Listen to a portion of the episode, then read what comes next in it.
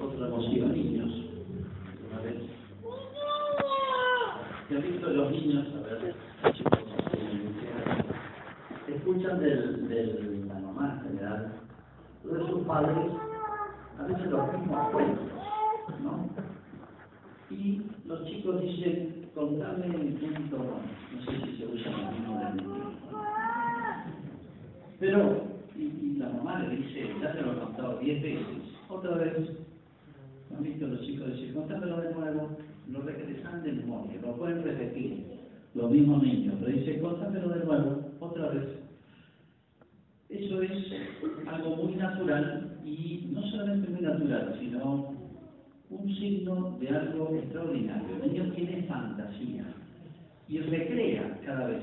Es como si fuera nuevo, por eso no de nuevo, como si fuese, y se se asombra, y tiene esa capacidad de admiración y de asombro que uno no la tiene. Pero bueno, son como si prepararan los niños, es así chicos, ¿no cuenta muchas veces lo mismo cuenta la mamá? ¿Sí? Bueno, Recién escuchaba el, el guion de la, de la procesión, no lo estoy criticando, pero eh, que nos contaba la historia de la Virgen. Y me parece muy bien, porque nosotros tenemos que ser como los niños y decir el año que viene, Padre Alejandro, pues pasar el mismo guion, otra vez. Porque bueno, nosotros ya no tenemos esa fantasía, pero tenemos que tener algo parecido a eso para cual nos prepara la capacidad de fantasía del niño, de recrear cada vez. Y es el misterio. Estos cuentos no son cuentos comunes. Todo, la, todo el cristianismo, todas las verdades de fe, todas las verdades de, la, de la vida cristiana son cuentos, son todos cuentitos, empezando por la creación del mundo, es un cuentito, que lo pueden aprender los niños. Bueno, esta historia de la Virgen de Luján es otro cuentito, pero no es un cuento común. Es algo que está vinculado, podemos decir, al misterio. ¿Qué significa el misterio? Algo que en parte entendemos, pero queda mucho más. Queda mucho más. Aunque me lo cuenten 100 veces, uno lo tiene que recrear y tratar de profundizar y darle vida de nuevo. Porque todos son hechos. Esto no es una casualidad la historia de la carreta. Son hechos maravillosos, son milagros, que tienen un fondo. Este milagro tiene una significación muy especial para nuestra historia.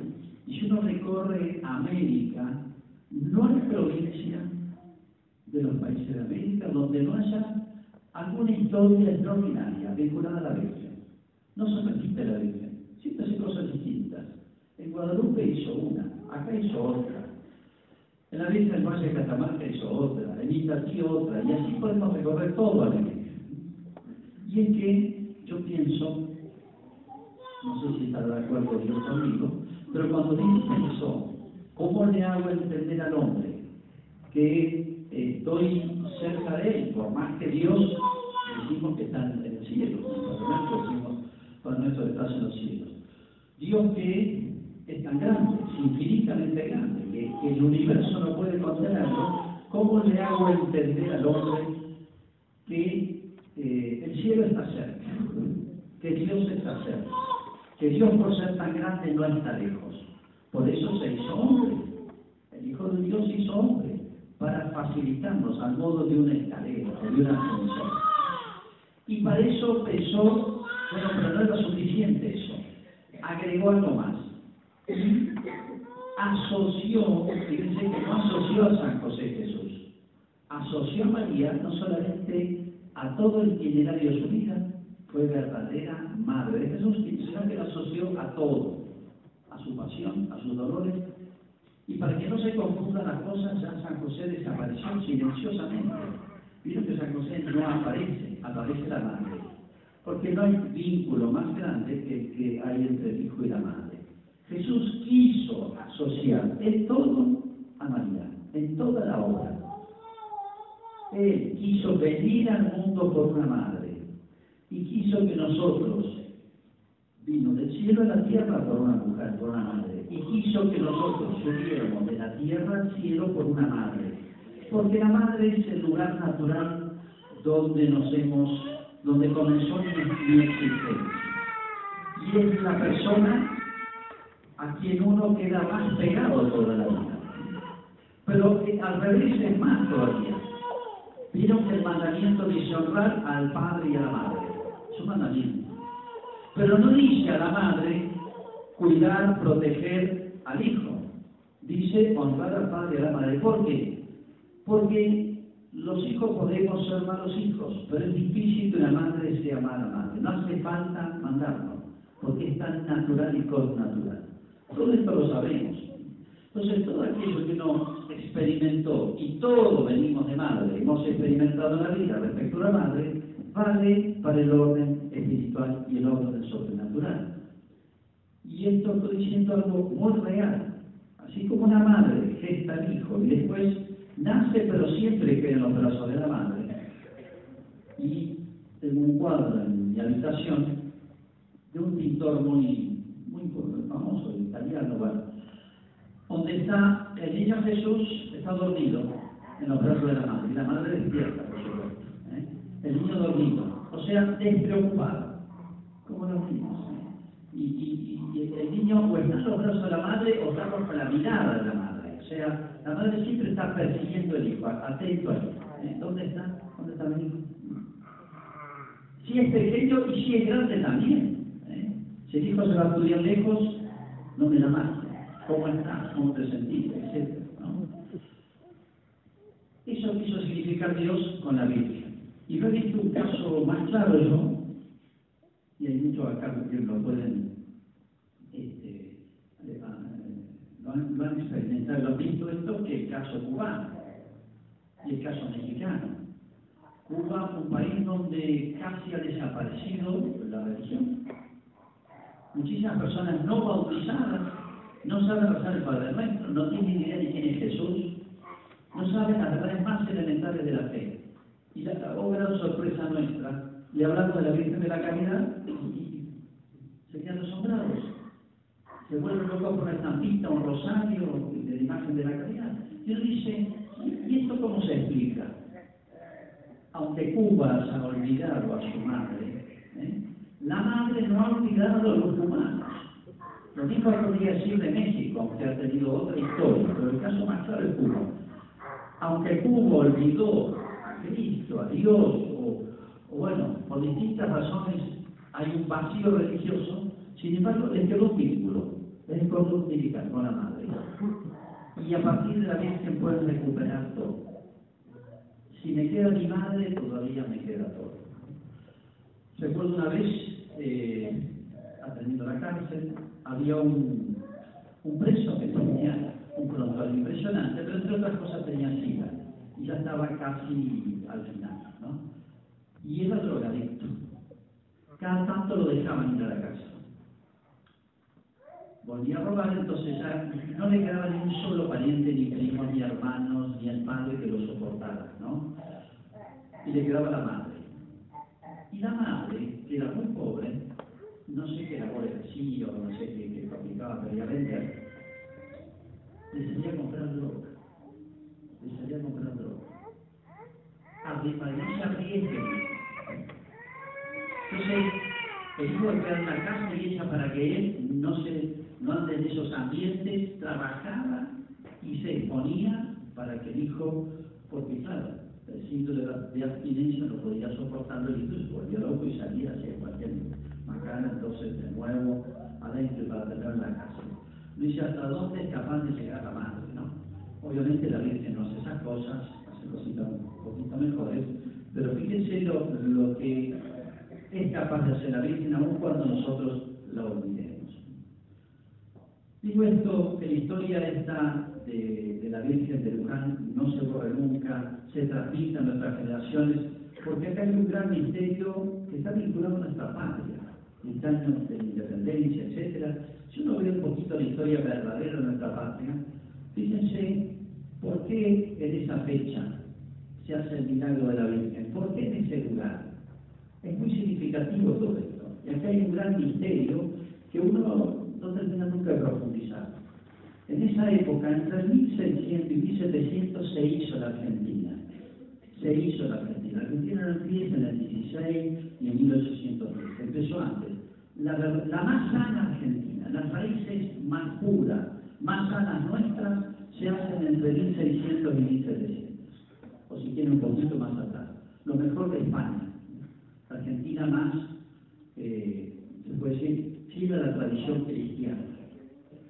Y fíjense Luján, digo por la fecha, pero digo también por el lugar. Luján era el nudo de los caminos, de ahí iban al norte, de ahí iba el camino que iba a Córdoba, el camino que iba hacia, venía hacia aquí, hacia Mendoza y pasaba a Chile. O sea, de alguna manera, de ahí se extendía a todo lo que iba a ser las futuras provincias argentinas. Es como si ella quisiera estar presente en todos los lugares. Pero Luján, además, era la zona de fronteras. Luján era la frontera con el indio. Y bueno, era un contacto con los indios que iban a formar parte de una u otra manera de nuestra tradición nacional Si quisiera este, también estar presente entre ellos. Ahora se introdució la causa del sacerdote que hizo el santuario de la Padre Salver, francés. Y él fue a misionar a los indios. ¿eh? Y los indios los tuvieron por matar y la Virgen de Luján los salvó. Y ahí hizo la promesa de construir un gran santuario. Y ahí fueron muchos después caciques de indios convertidos, uno de ellos un gran cacique fue, hizo morir cerca de la Virgen de Luján. Así que esta historia de la Virgen de Luján, que la tenemos que repetir y profundizar y no cansarnos nunca, porque tiene más, más y más. Y hay un misterio en esta protección de la Virgen sobre nuestra patria. Nos enteraremos en la otra vida de cuántos males nos ha preservado la Virgen y cuántos bienes ha traído nuestra patria. Cuando uno ve otras naciones en el mundo desgarradas por la guerra, o todo tipo de catástrofes, uno dice de cuántas cosas nos hemos librado nosotros, nos ha librado la Virgen. Y si estudia un poquito la historia, ve cómo nuestros grandes próceres, en algún momento de su vida, por más que algunos hayan hecho cierto alarde de, de, no piedad, de no catolicismo, eh, se han acercado al santuario de O otros lo han hecho porque han sido muy devotos. Y pienso en Inés, cuando hizo el voto a la Virgen de Luján, Belgrano fue así, casi todos los grandes próceres nuestros, los mejores, pasaron por Luján. De manera que la Virgen de Luján es nuestra fundadora, es fundadora de nuestra patria, de nuestra verdadera patria argentina. Ojalá que nuestras generaciones, desde los niños hasta los más grandes, sepan apreciar y valorar siempre esto. Una vez eh, estaba en el servicio sacerdotal nocturno en Mendoza y me llamó, me llamó una llamada de un barrio, no de un hospital, en la casa. Bueno, llego ahí y atiendo una persona ya mayor, tenía 75, 80 años, muy lúcida. Pero como tuvo oportunidad de hablar, pedí los confesé, pedí los sacramentos, todo. Menos se extraña, porque en general llaman los familiares cuando está en coma, esa es la, la constante, ¿eh? algún ultimísimo mal hecho. Entonces yo me, me sonreí porque el hombre estaba mal, pero estaba muy lúcido. Y dice, yo lo llamé padre. ¿Y por qué me llamó? Y un hombre muy sencillo. Dice, yo hice la escuela primaria con los padres salesianos. Así me hablaron mucho de, de María Auxiliadora. Y que nunca nos olvidaron de María Auxiliadora, ni Volcana de Rosana la Virgen. Y que ella este, nunca nos iba a abandonar. Y que en el día de la muerte eh, nos iba a traer el sacerdote. Así que yo me acordé de eso que aprendí en la escuela primaria, la escuela primaria y secundaria, y le quedó grabado. Pero yo diría, más que admirarse de la memoria de este hombre, de haber aprendido esa lección de chico, yo diría que es al revés. Es la Virgen que con una gracia, esas son las gracias especiales, le, le despertó en el hombre este deseo de partir al sacerdote, porque la Virgen siempre lo trae a Jesús. La Virgen siempre no quiere quedarse el conflicto con Jesús. La Virgen sabe que ella es como el camino hacia Jesús y Jesús es el camino al cielo.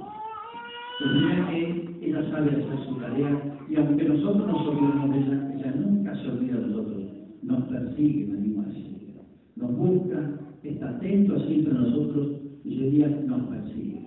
Hay que saber eh, a través de las cosas de la vida, de las circunstancias, de de la providencia, cuántas veces y de cuántas maneras esta madre solícita por Argentina y solícita por cada uno de nosotros nos está llamando. Finalmente, a veces tenemos la idea nosotros cuando pensamos, imaginamos nuestra devoción a la Virgen, uno puede ser más devoto de una vocación o de otra, pero bueno, siempre la Virgen María. Pero a veces, o en general, vemos a la Virgen delante nuestro. La vemos allí y está bien, la imaginamos, etcétera, el cielo, Jesús, uno la imagina como quiere. Pero hay una manera muy real, y yo diría más profunda, y más importante de imaginar a la Virgen. O mejor dicho, imaginarse uno a la Virgen. Nosotros estamos como dentro del seno materno. Y no estoy diciendo una fantasía. Si uno tiene fe, y si en gracia, está, está con Dios, estamos como en el seno materno. Así que nunca está más custodiado el niño que en el seno materno. Y ahí estamos. La Virgen tiene como una especie de seno materno espiritual donde nos ha conseguido todos nosotros desde el día del bautismo. De manera que cuando le recemos a la Virgen, la imaginemos, no imaginemos solamente alguna imagen linda, imaginar a esa gloriosa en el cielo, sino al revés, imaginarnos nosotros adentro de la en esa especie de seno materno espiritual enorme y gigantesco, donde ella nos tiene siempre protegidos. Y espera darnos a luz. Y bueno, como la madre espera dar a luz un hijo, ese nacimiento nuestro no es otro que el nacimiento al cielo.